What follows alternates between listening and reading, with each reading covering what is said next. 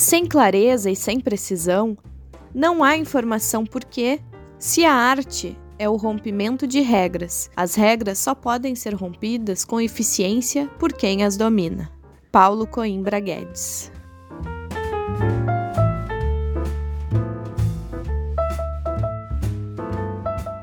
Da Estante, seu momento de leitura com a rádio da universidade.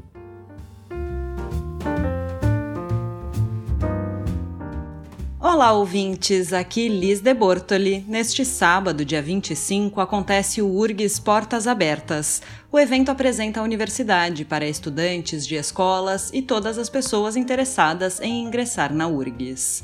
No clima desse encontro, o Da Estante transmite nas próximas semanas edições especiais com leituras de textos escritos por estudantes do Instituto de Letras. Vamos ouvir nas vozes dos próprios autores textos feitos para a disciplina Leitura e Produção de Textos em Língua Portuguesa, ministrada pelas professoras Magali Andruvait e Felícia Volkweis. Para abrir o especial, trazemos O Piano, de Margot Luiza Pedron da Câmara. Ela é aluna do bacharelado em letras, com ênfase em tradução português e italiano e professora de arte. O piano. Amo música. Sempre amei. Comecei minha excursão no mundo da beleza dos sons bem cedo Ficava horas mexendo nos discos de vinil de meu pai. Adorava colocá-los na nossa velha vitrola. E mesmo sem saber espanhol ou italiano, aprendi essas duas línguas de tanto ouvir aqueles discos. Meu pai, homem sensível e que amava todas as formas de arte, aprendeu a tocar violão sozinho, ouvindo o pai dele. Assim, a via artística e o amor à música eram uma herança paterna. Meu grande sonho, então, era ser uma virtuosa. Tocar um instrumento parecia mágico e eu encontrava na música o meu objetivo de vida. Quando completei nove anos, procurei meu pai e pedi a ele que me colocasse em uma escola para aprender música. Lembro do ar de felicidade que vi em seu rosto. Ele não mediu esforços em realizar meu pedido. Buscou pela nossa cidade, que era pequena, escolas especializadas e matriculou-me em um curso de piano. Foram nove anos de estudo acirrado. Não tinha vida social. Meu dia a dia dividia-se em estudar para as disciplinas da escola e as aulas de música. Fim do ensino médio. Vestibular. Sabia exatamente o que queria. Seria uma virtuose do piano. Passei no vestibular da URGS, no curso de instrumentos, Teria que construir minha carreira e meu futuro em uma cidade desconhecida para mim. Mas nada parecia ter força para impedir meu sonho. Meus dias eram de pura alegria. Mesmo longe de casa, estava fazendo o que mais queria na vida: estudar música e preparar-me para uma vida voltada para o virtuosismo. Nossa faculdade de música localizava-se na Senhor dos Passos, no centro de Porto Alegre. Ir para lá toda manhã, era ingressar em um universo de arte e encanto. Os sons de vários instrumentos, tocados em diferentes salas e ao mesmo tempo, formavam uma orquestra desconexa de sons que se misturavam e que me recebiam pela manhã, logo que chegava no saguão do Instituto de Arte. Magia, pura magia. Aquele prédio em estilo clássico tinha o poder de mergulhar meus pensamentos, sentimentos e emoções em um ambiente de sonho me sentia dentro de outra época. Músicas clássicas, prédio antigo, eram sete andares de pura arte.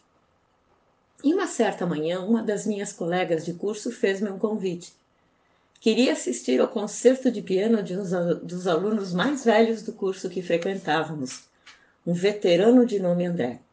Eu não conhecia todos os departamentos do Instituto de Arte da Senhora dos Passos e, sem relutar em aceitar, Acompanhei ansiosa. No horário da apresentação do formando, eu não teria aula. A apresentação seria no auditório Araújo Viano, que ficava no térreo do instituto. Uns 15 minutos antes da apresentação, entramos no auditório e nos sentamos posicionadas no topo das arquibancadas, repletas de assentos em couro. Silêncio. O palco estava mergulhado em sombras e lá, Bem na minha frente, negro imponente, um grande piano de cauda longa. sozinho, no meio do palco. Parecia preencher todo o espaço do teatro com sua presença negra e majestosa. Poltrona, alunos e cortinas desapareceram, e eu não conseguia tirar os olhos daquele objeto que, em madeira reluzente, havia roubado toda a cena. Minha colega falava comigo, mas as palavras sumiam e se perdiam diante do esplendor daquele instrumento que, ocupando quase todo o palco, em seu silêncio que gritava, parecia guardar as mãos que dariam vida à sua voz poderosa e sublime. Não conseguia me mover. As palavras de minha colega, que não parava de falar, eram um contraponto desconexo de sinistros sons que soavam como pano de fundo para a cena que me impactava e tomava inteira. Ainda com a respiração em suspenso, fui trazida de volta daquele momento inexplicável quando lentamente as cortinas vermelhas foram sendo abertas e o aluno, que apresentaria o recital, entrou por elas e, tendo cumprimentado o público, formado de professores e alunos que estudavam os vários instrumentos da Faculdade de Música, sentou-se para executar uma obra de Chopin. Ainda lembro da simbiose perfeita entre instrumentista e instrumento, quando as teclas pretas e brancas daquele magnífico piano iam sendo como que acariciadas, lançando no ar sons de uma perfeição assustadora. Nenhum erro, nenhum deslize. Absolutamente impecável. Como amantes que se completam, pianista e piano que se deixava tocar e vibrar, criavam ambos um misto de paixão e euforia. Quando o concerto terminou e o veterano dirigiu-se ao público para receber os aplausos, voltei para a realidade do momento e tomei uma decisão. Abandonaria a faculdade de música e meu sonho de me tornar uma virtuosa do piano. Jamais poderia criar através das minhas mãos um momento como aquele.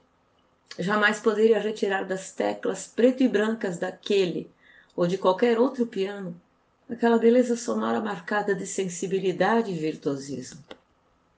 Não tinha mais como continuar. Havia percebido que sonhos não teriam como preencher minhas limitações. Ver o talento daquele veterano e comparar a sua performance com minha técnica pianista, que ao meu ver era muito pobre e limitada, fez com que todas as certezas que eu tinha quanto ao meu sucesso como virtuoso fossem por terra. Deveria aceitar minha derrota. Percebera que para a carreira que eu estava escolhendo não bastava apenas desejar e sonhar. Sentindo no peito um misto de dor pela decisão de abandonar o curso e alívio por concluir que não tinha talento suficiente para a carreira que havia escolhido, saí daquele auditório sem conseguir proferir qualquer palavra. Minha colega insistia em conversar comigo, Fazia perguntas sobre o concerto, mas eu não tinha condições de falar, de responder. Estava arrasada. Na semana seguinte, procurei o protocolo acadêmico e pedi cancelamento de minha matrícula. Fim do sonho. Voltei para minha cidade e tentei encontrar uma forma de lidar com toda a minha dor. Sonhos são, muitas vezes, as forças propulsoras de grandes realizações. Quando acabam, arrancam uma parte de nós e nos deixam vazios olhando para a realidade do dia a dia. Mas o que nos leva a desistir de nossos projetos ao longo de nossas vidas? Existem, na verdade, uma série de razões que levam as pessoas a abandonarem e desistirem de realizarem projetos de vida antes sonhados. É inacreditável o número de pessoas que desistem. Altos níveis de exigência fazem, na maioria das vezes, que busquemos padrões demasiado elevados para nós mesmos o que pode gerar um sentimento de desilusão em relação às nossas metas, levando-nos a deixar de lutar pelo que havíamos decidido fazer.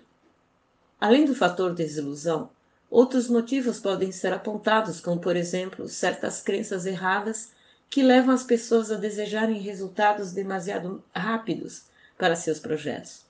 Isso levaria a desprezarem as vitórias já alcançadas.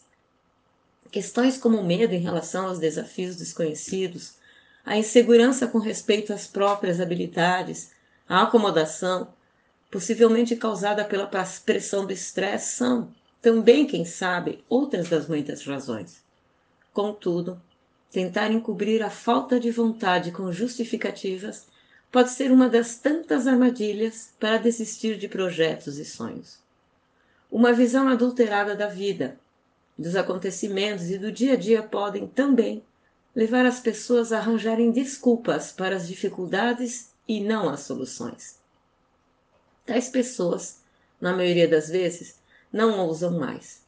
Não arriscam e justificam seus erros colocando a culpa em todo tipo de circunstância ou pessoas, toda vez que algo dá errado. Teorias e suposições à parte, desistir faz parte da vida.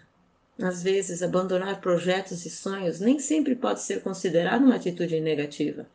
Em alguns casos, mudar de direção talvez seja a decisão mais acertada.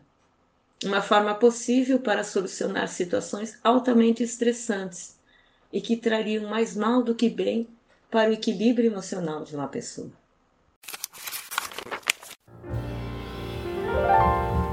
Neste programa trabalharam Liz de Bortoli, Mariana Sirena e Júlia Córdova.